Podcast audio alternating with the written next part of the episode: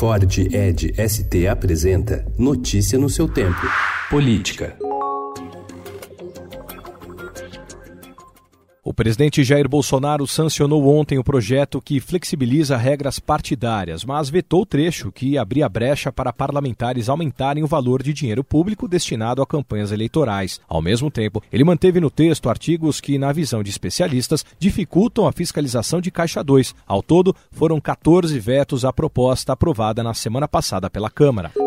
Um dia após afirmar ao Estadão que por pouco não executou um plano para matar o ministro Gilmar Mendes, o ex-procurador-geral da República, Rodrigo Janot, foi alvo de ações de busca e apreensão executadas pela Polícia Federal em sua casa e no escritório dele em Brasília. A medida foi autorizada pelo ministro do Supremo, Alexandre de Moraes, após pedido feito por Gilmar Mendes para suspender o porte de armas do ex-chefe do Ministério Público Federal e impedi-lo de entrar nas dependências do Supremo.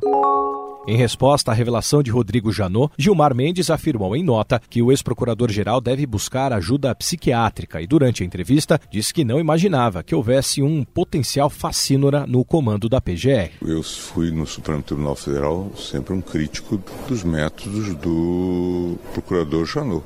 Divergência de caráter intelectual e, e jurisdicional. Não imaginava que nós tivéssemos um potencial fascínora comandando a Procuradoria-Geral da República. Eu tenho a impressão de que se trata de um problema grave de caráter psiquiátrico.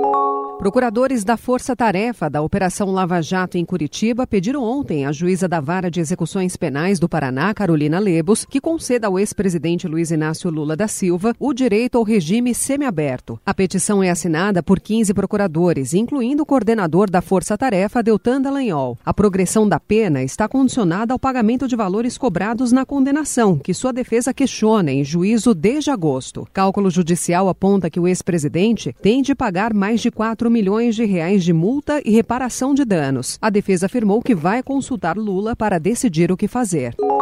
Deflagrada ontem a Operação Alerta Mínimo, fase 66 da Lava Jato, que realizou buscas e apreensão em São Paulo e em Natal. A operação apura o envolvimento de doleiros e funcionários de três agências do Banco do Brasil em crimes de lavagem de dinheiro. A investigação sobre as invasões de aplicativos de comunicação de altas autoridades da República aponta a prática de crime contra a Lei de Segurança Nacional, na modalidade de espionagem. A citação ao possível crime consta de documento do inquérito sigiloso a que o Estadão teve acesso. Notícia no seu tempo. É um oferecimento de Ford Edge ST, o SUV que coloca performance na sua rotina até na hora de você se informar.